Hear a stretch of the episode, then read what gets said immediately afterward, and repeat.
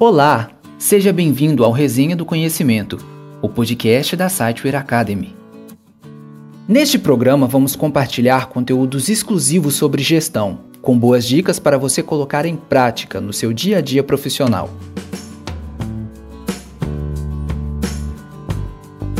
No episódio de hoje, nós vamos abordar dicas de como construir um OKR de sucesso na sua área ou empresa. Fica comigo!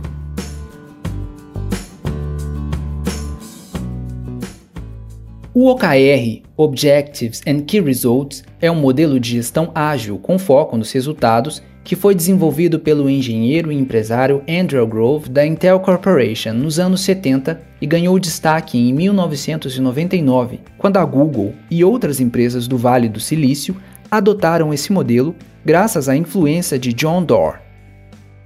Sua principal característica é ser um método que permite que os colaboradores visualizem melhor os objetivos estratégicos da organização e entendam como suas ações individuais impactam no alcance desse objetivo. O OKR é composto por duas partes: os objetivos, objectives, e os resultados-chave, key results. Para iniciarmos a construção de OKRs de sucesso, precisamos seguir duas etapas fundamentais. A primeira etapa é a elaboração do objetivo. Ele deve ser feito de forma sucinta, descrevendo o que se deseja alcançar de forma qualitativa, de fácil entendimento e orientando os colaboradores para os resultados a serem alcançados. Ressaltamos que na hora de elaborar o objetivo, você deve utilizar verbos que estejam no infinitivo e que estimulem os colaboradores para a ação. Por exemplo, verbos como conquistar, lançar, gerar, alcançar e etc. são boas alternativas para iniciar a descrição do objetivo. Mas atenção!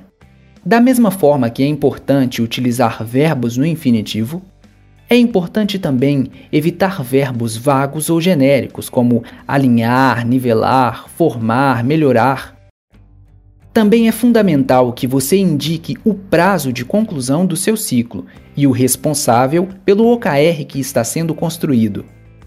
E lembre-se, o objetivo pode e deve ser ambicioso, mas também possível de ser alcançado. A segunda etapa da construção do OKR é a definição dos resultados-chave. Eles são um conjunto de métricas que vão indicar, de forma quantitativa, se o objetivo que você elaborou na primeira etapa está sendo alcançado. Como uma boa prática, Cada objetivo deve ter entre 2 a 5 resultados-chave relacionados. Ao definir os resultados-chave, precisamos levar em consideração que eles precisam ser quantitativos, ou seja, mensuráveis e possíveis de acompanhar por meio de indicadores. O alcance desses resultados-chave e o acompanhamento dos indicadores relacionados deve ser compatível com a duração do ciclo do OKR que está sendo construído. Quer um exemplo prático? Vamos pensar na construção de um OKR da área de educação corporativa. O objetivo nesse caso é aumentar o engajamento do aluno e sua satisfação em relação ao curso que está fazendo.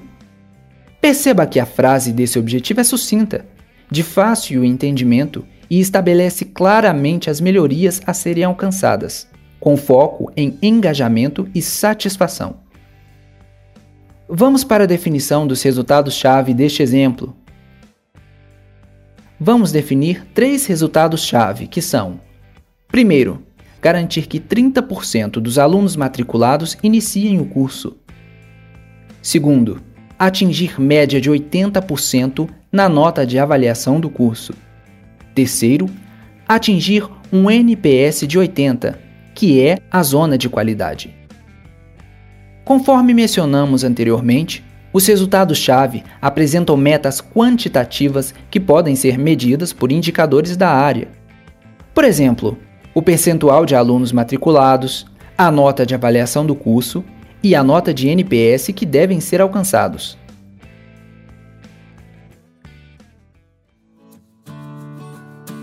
Você acabou de aprender dicas importantíssimas que poderão te auxiliar na construção de um OKR de sucesso para sua empresa ou área. Não deixe de acompanhar os próximos programas que trarão novas dicas e conteúdos exclusivos sobre gestão. Até o próximo episódio!